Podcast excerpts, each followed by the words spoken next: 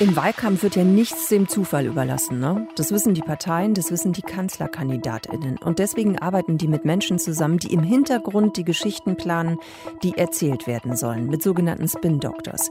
Wie gut oder schlecht die ihre Jobs in den letzten Wochen gemacht haben, darüber kann man streiten. Wir gucken jetzt, wer da für die Politikerinnen arbeitet. Deutschlandfunk Nova.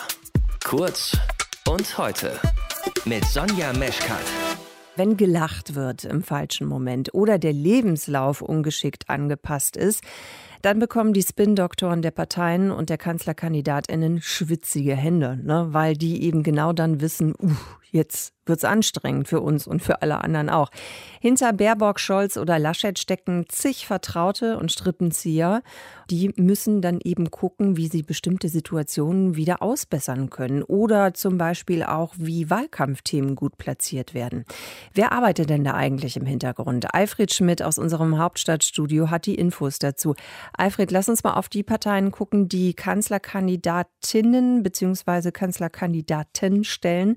Welche Personen ziehen denn die Fäden bei Baerbock, Laschet oder Scholz? Ja, ich habe die alle angefragt und die meisten sind tatsächlich Leute aus der früheren Werbung oder Unternehmensberatung. Beispiel Michael Scharfschwert für Annalena Baerbock als persönlicher Berater. Dann aber natürlich auch Bundesgeschäftsführer Michael Kellner. Bei Olaf Scholz ist es Raphael Brinkert, der früher bei der Werbeagentur Jung von Matt gearbeitet hat. Die kennt man, weil die für große Marken wie Sixt oder Lufthansa oder andere schon Werbung geschaltet und gemacht hat.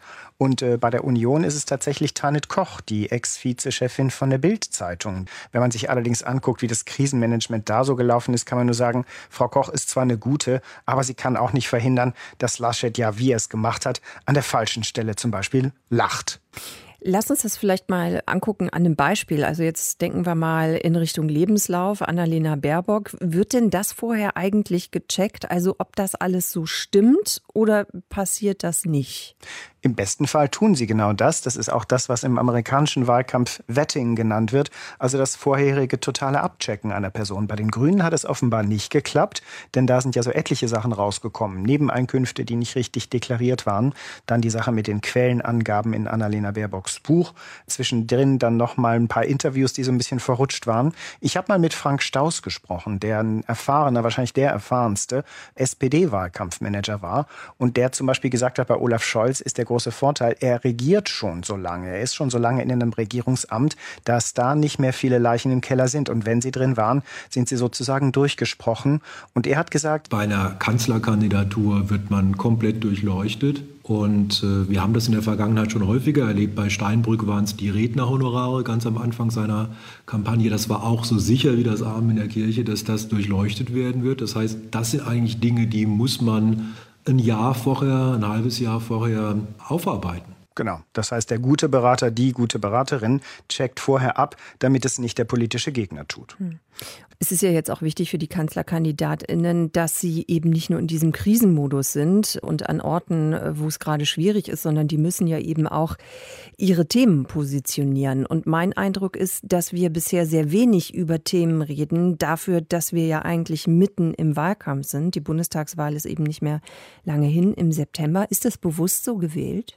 In gewisser Weise ja, denn ein Beispiel dafür, dass man nicht unbedingt über Themen reden muss, um wiedergewählt zu werden, ist der sogenannte Rautenwahlkampf von Angela Merkel. Was heißt das?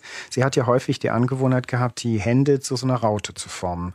Und das hat ihr damaliger Wahlkampfmanager Lutz Meyer, mit dem ich auch gesprochen habe, tatsächlich als Leitmotiv genommen. Er hat die 2013er Kampagne von Angela Merkel darauf zugeschnitten, ihre Hände in Großaufnahme, sie formen die Raute, darunter nur ein Satz, Sie kennen mich. Das war sehr clever und sehr kurz und dunkel, wie es so schön heißt. Äh, da musste man gar nicht mehr machen. Die CDU holte über 40 Prozent gemeinsam mit der bayerischen CSU zusammen. Das sind ja Traumwerte aus Sicht der Union von heute. Kurzum, wenn man eine gute Erzählung hat, und das ist bei der Union ja häufig, ihr könnt alle weitermachen, wir managen hier das schon. Es ist ein einfacheres Narrativ als etwa bei den Grünen, die ja sehr auf Fortschritt und Klimaschutz und Gleichberechtigung und solche Themen wie Diversität gepolt sind, wo man mehr erklären muss.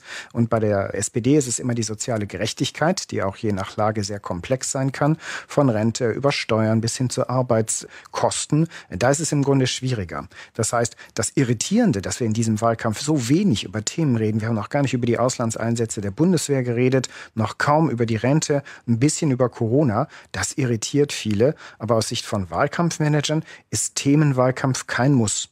Wer hinter den Parteien und auch den Kanzlerkandidatinnen steckt, Alfred Schmidt hat es erklärt. Danke dafür. Danke. Deutschlandfunk Nova. Kurz und heute.